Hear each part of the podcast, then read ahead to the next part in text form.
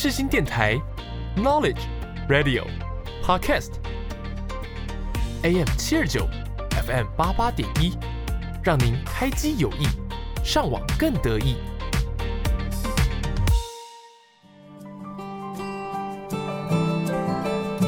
朋友问：社会心理学学什么？我们学了社会学，也学了心理学。朋友说。那就是社会学加上心理学嘛？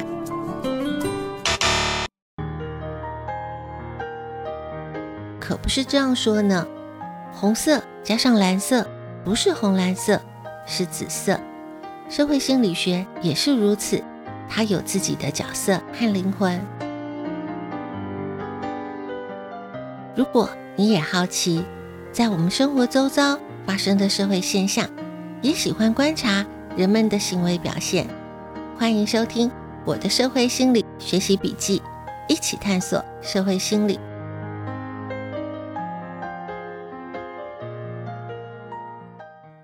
是人们的行为造成社会现象，还是社会现象影响人们的行为？我认为社会心理学可以找到解答。欢迎收听我的社会心理学习笔记，一起探索社会心理。我是笔记主人周尔斯。不知道听众朋友在日常生活当中有没有这样子的经验？你一直都非常努力工作，但是工作绩效总是被猪队友同事给拖累了。你希望对方能够改善，但是又担心有话直说之后可能会影响团队的和谐，伤害到同事之间的情谊，就一直开不了口。又或者是在家里为了洗碗、倒垃圾、随手关灯这样子的小事。家人之间常常在争吵，每一次吵完了，想一想，这些都是小事，怎么会吵个没完呢？还有，当你已经成年了，甚至跨出校园，在职场工作了，但是父母长辈或是身旁的伴侣对你总是有一些期待，让你觉得总是没有办法依照自己的想法设定人生的目标，感觉自己的人生都得依照别人定好的脚本来走。会有以上的这些状况，如果要仔细分析起来，会有许多不同的背景原因。但是其中有一个是共通的问题，就是沟通。萨提尔家族治疗模式的创始人萨提尔就说过这样子一句话：每一个人都是独一无二的存在。所以也就是说，天底下没有完全相同的两个人，就算是双胞胎，也是两个不同的个体。最了解你的人，应该就是你自己了。但是现代的人在忙碌的生活当中，我们很少给自己时间自我反思。很多人以为很了解自己，但是事实上内心里还是有许多不被了解的黑洞。所以，我们每个人都有盲点，也是因为这样，我们都非常容易掉进沟通的陷阱里面。有些人会把沟通建立在自己的假设上。认为别人都应该知道自己在想什么，或者是常常会推测别人应该能够了解自己，所以我们越是熟悉的人，就越容易发生沟通不良的状况，甚至容易因为进行沟通产生冲突，慢慢的就可能造成在生活当中感觉到孤立或者是僵化。我相信没有人会想要自己的生活变成这样的，很多人在生活当中也是想要好好沟通的。甚至经常会找线上或是实体的课程进修沟通相关的课程。如果你觉得你还没有达到你所期待的效果，或许你可以听听看萨提尔的建议。萨提尔把日常简化成自我、他人和情境三个面向，所有的互动都可以从这三个面向来观察和讨论。这和社会心理学有着相当一致的观点。现实人生当中，各种的问题和困难都脱离不了要维持自己、他人和情境这三角关系的平衡。萨提尔是谁呢？如果有听众朋友是学习心理学的，或者是对于心理学有兴趣的朋友，一定会知道萨提尔；或是对于如何沟通有兴趣的朋友，可能多少也对这个名字有一些耳熟，因为有不少和如何沟通有关的畅销书。都和萨提尔有关，例如说，萨提尔的对话练习、萨提尔的家族治疗模式、萨提尔的故事沟通，从萨提尔冰山理论听懂孩子的话中有话，这些都是和如何沟通和萨提尔有关的畅销书。如何提高沟通能力是很多人感兴趣的话题，但是我们最常忽略掉的沟通对象是自己。如何自我察觉？如何和自己沟通？和他人沟通？萨提尔倡导的表里一致的沟通有许多观点和方法。值得我们来了解和学习。今天的节目，我们就来跟着萨提尔学沟通。每个字词都有个定义，有个说法，也都有它的来龙去脉。让我们开启社会心理小词典。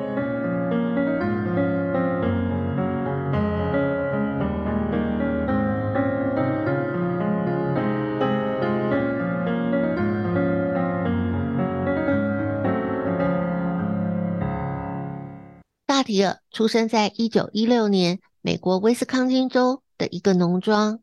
从小，他就对生命和学习充满了好奇。萨提尔还不到二十岁，就取得了教育学士的学位，担任过教师的职务。一九四一年的时候，他进入了芝加哥大学社会工作系就读，取得了社会工作硕士之后，他在芝加哥少女之家工作了一段时间。一九五一年，他开始了第一次的家族治疗。当时是心理治疗师的萨提尔，他负责治疗一位被诊断为精神分裂症的女孩。经过了半年的疗程，进展得很顺利。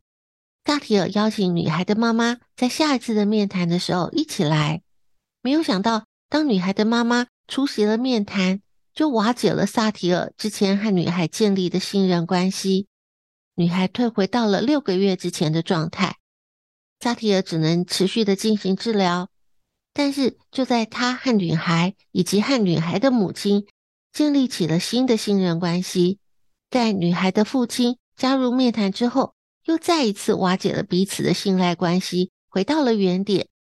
扎提尔发现，只是治疗已经确定诊断被认定的病人，不一定能够改善病患的状况。必须要从整个家庭的角度切入，才可能真正的治疗。萨提尔也因此发展出了家族治疗模式。萨提尔家族治疗模式，它是以系统的观点来看待问题，也就是说，人所背负的问题不完全是来自于自己本身，有些部分是受到了家庭、社会的影响。人在社会系统当中，必然是会受到了系统的制约。并且和整个系统来互动。当系统出了问题，个人也会出现问题，而个人就变成背负问题的人。所以，家族治疗模式就是从系统方面来着手，更全面的处理这个人身上所背负的问题。大提尔的理论观点是，一个人和他的原生家庭有着难以断绝的联系。不快乐的根源可能是因为儿童时期没有被满足的期待。萨提尔用了冰山作为比喻，人就像是一座漂浮在水面上的巨大冰山，能够被外界看到的是行为表现和应对方式，那只是露在水面上很小的一部分，隐藏在水面下的大部分是长期压抑被我们忽略的内在。当我们揭开了冰山完整的面貌，就会看到生命当中的渴望、期待、观点、感受。还有真正的自我。萨提尔直到一九八八年去世之前，他在许多国家的企业和政府组织当中担任人际沟通和人类组织训练课程的讲师，同时也在美国许多著名的大学授课，还兼任很多社会工作和心理辅导中心的顾问工作。萨提尔认为，工作顺利、家庭美满、人际关系和谐。个人生理和心理健康都和沟通有着非常密切的关系。沟通这么重要，那我们该如何提升我们的沟通能力呢？第一步，必须要从了解自己开始。我们必须要能够自我觉察，先和自己沟通，才能够谈到如何和他人沟通，才能再更进一步谈到同理他人。萨提尔谈到的冰山理论，可以开启我们了解自己。理解他人的第一步，在下一个段落，我们就来聊聊冰山理论，继续我们今天节目的主题，跟着萨提尔学沟通，科学实验、实战案例，都是个小故事，一起打开社会心理案例笔记。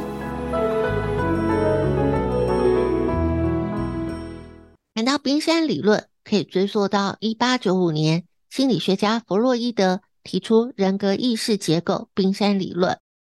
弗洛伊德认为，人的意识分为三个部分：意识、潜意识、潜意识。第一个部分，意识，是冰山浮在水面上的那一小部分。海面上可以看见的冰山，存在的是自我，是个体外在的行为表现。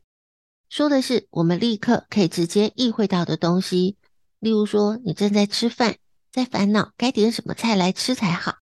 这个时候，你的意识就只是各种食物的选项。又例如，你正在为了要外出做打扮，在烦恼要穿哪一件衣服才好。这个时候，你的意识就只是各种服装的选项。第二个部分是潜意识，潜是前后的潜。潜意识是指那些不在我们立刻意识范围的东西，但是只要我们尝试的去回想它们，就可以被记起来的东西。例如说，我们不会时时刻刻都想着自己的名字，但是只要有人问你叫什么名字，你就会在潜意识当中提取出自己名字的记忆，成为意识而回答问题。潜意识就像是涨退潮的时候落差之间的那个冰山区块。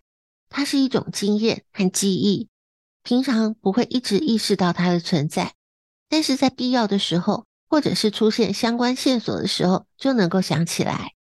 第三个部分是潜意识，潜是潜水的潜，潜意识是冰山最下面的那一层。弗洛伊德认为，潜意识占据了整个意识最大的部分，潜意识存在的是本我和超我。是占据个体人格最大的部分，每天都有很多事情会发生。我们能够记着的是在潜意识，它占了极小的部分，但其实每一件事情都会影响到我们的潜意识。和潜意识不同的地方是，潜意识的内容是没有办法靠一般的方式就能够回想起来的。一九七二年，萨提尔提出了以冰山作为一个隐喻，把人的内外在。分成了水面上和水面下两个部分。水面上的是行为，水面下的可以分为应对方式、情绪、观点、期待、渴望和自我六个区块。从自我开始，一层一层的往上堆叠，最后凝聚成了应对方式，往上表现成为行为。而当我们分析人的行为和思考的时候，经常被忽略的是冰山下，在水面下的内在自我。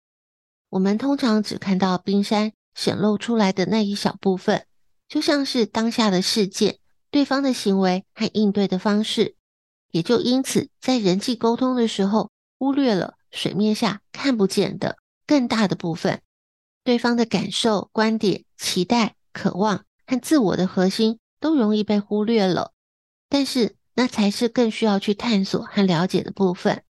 如果我们把负面情绪想象成是一座冰山，那隐藏在水面下的可能是担心、害怕、脆弱、自卑，而情绪的展现也代表着一个人内心还没有被满足的需求。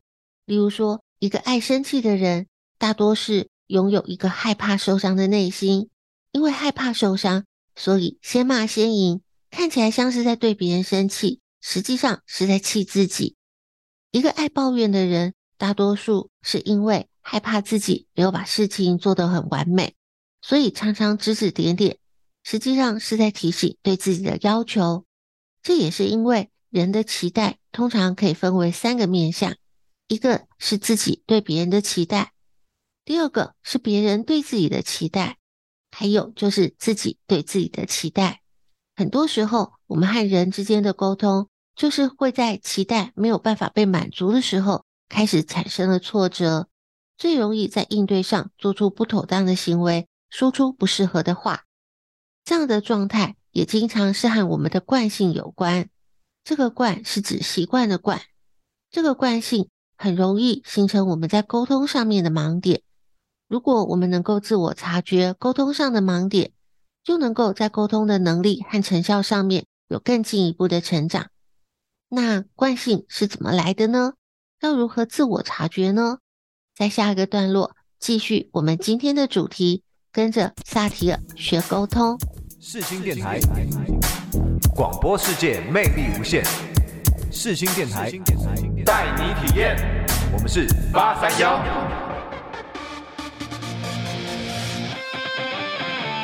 你现在收听的是世新广播电台，AM 七二九 FM 八八点一，广播世界魅力无限，世新电台带你体验。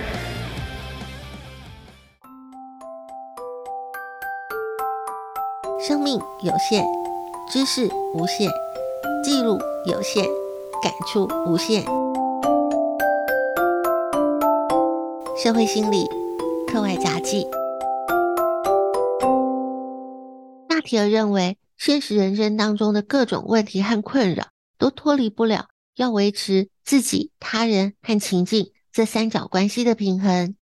但是，我们通常一碰到了难题，很容易就不经过思考，就一再重复做出失衡的惯性行为。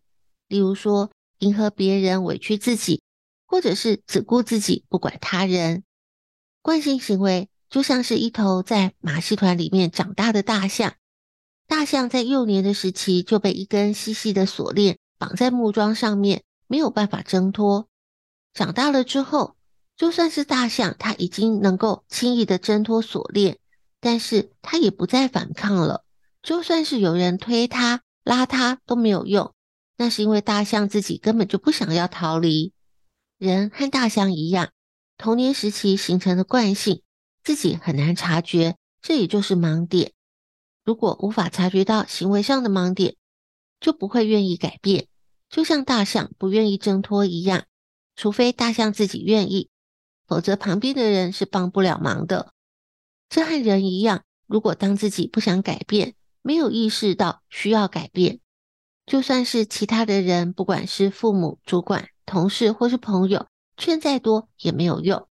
而且人的行为很多时候是被惯性所驱动的。而不是理性的选择，这些惯性的形成多半是来自于家庭教育和成长经验长期累积下来的，也因此就不容易察觉发现，也就非常的难去改变它。这些行为的累积也是导致我们沟通不顺利、潜力难以发挥的原因。透过了解萨提尔所提出来的冰山理论，可以知道这样的惯性行为是不一致的行为模式。是受到了我们的情绪、观点、渴望和期待所涵盖的内在冰山，它所驱使的。只有认识巨大的内在冰山，才能够真正了解自己，改变自己，才有可能进一步的去影响他人、同理他人、改变他人。我们可以透过三个步骤来帮助自己。第一个步骤是找出自己的惯性模式，辨识出自己最常展现的行为惯性。第二个步骤是要解读内在的盲点，我们可以学习画出内在的冰山图，解读行为的背后藏着哪些情绪、观点、渴望和期待的盲点。第三个步骤是转化内在的惯性，了解了盲点之后，依照希望达成的目标，找出内心该有的新的情绪、新的观点、新的渴望、新的期待，做出能够兼顾自己和他人感受。外在情境需求的行为，虽然只是三个步骤，但是其实难度还蛮高的，必须要经常的刻意提醒自己，刻意的去练习。例如说，我们能不能察觉到自己或者是他人在外在行为的表现上，内心的状态是什么？例如说，只关注到情境、他人、讨好型的人，通常是忽略自己的内在价值感是比较低的。而只关注到情境、自己，指责型的人是常常忽略他人，习惯采取攻击和批判的方式，把责任推给别人的人；而只关注到情境、超级理智型的人，通常是极端的客观，他只关心事情合不合规定，是不是正确，而习惯逃避和个人和情绪有关的话题。但是实际上他们内心是很敏感的，有一种空虚和疏离感。还有一种打岔型的人，打岔型的人永远抓不到重点，和他人交流互动的时候，习惯插嘴和干扰，不直接回答问题，或根本就文不对题。这样子的人通常是内心焦虑，没有归属感，不容易被他人关照，还很容易被他人误解。而如果能够同时关注到自己、他人和情境的人，就是可以达到自我、他人、情境三者和谐的互动，是一致性沟通的人。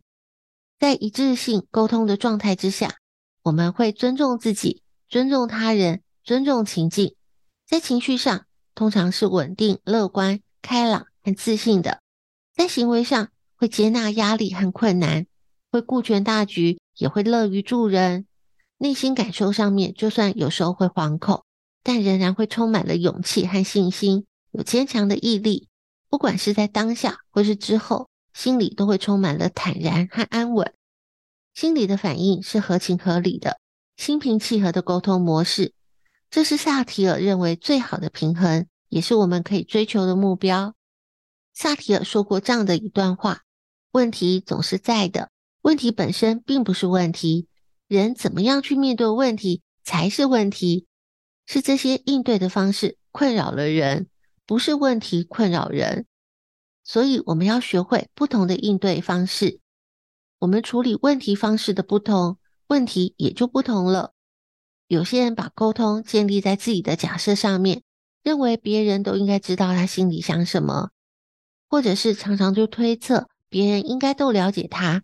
这样的沟通假设最容易破坏人际关系。要了解双方对同一件事情的看法，除了要用心倾听之外，也需要持续增进沟通方式的知识，才能够渐渐的打破防备心，促成人和人之间完整的交流，达到内外一致的高自我价值感。萨提尔相信人内在的力量，认为人有能力为自己做出选择和改变。可以有系统的学习自我察觉，可以更正向、更有效率的活出自己。关于萨提尔的书籍非常多，有许多研究萨提尔的专家学者，从不同的角度书写论述萨提尔的观点。例如说，萨提尔的自我察觉练习、萨提尔的对话练习，大家都可以从这些书籍当中更进一步认识萨提尔。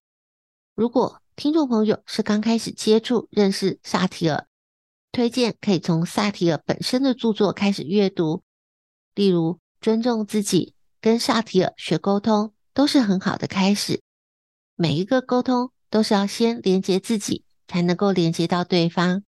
好的沟通最终都是要回应自己的感受，看见自己的价值。节目的时间有限，知识无限，今天的节目内容是个抛砖引玉。还有很多相关的资料，可以透过专题报道、研究文献、主题书刊，都能够帮助我们更进一步去了解。也欢迎在粉专分享你的笔记内容，透过知识的分享，我们可以一起成长。感谢听众朋友今天的收听，我们下次见。下雨，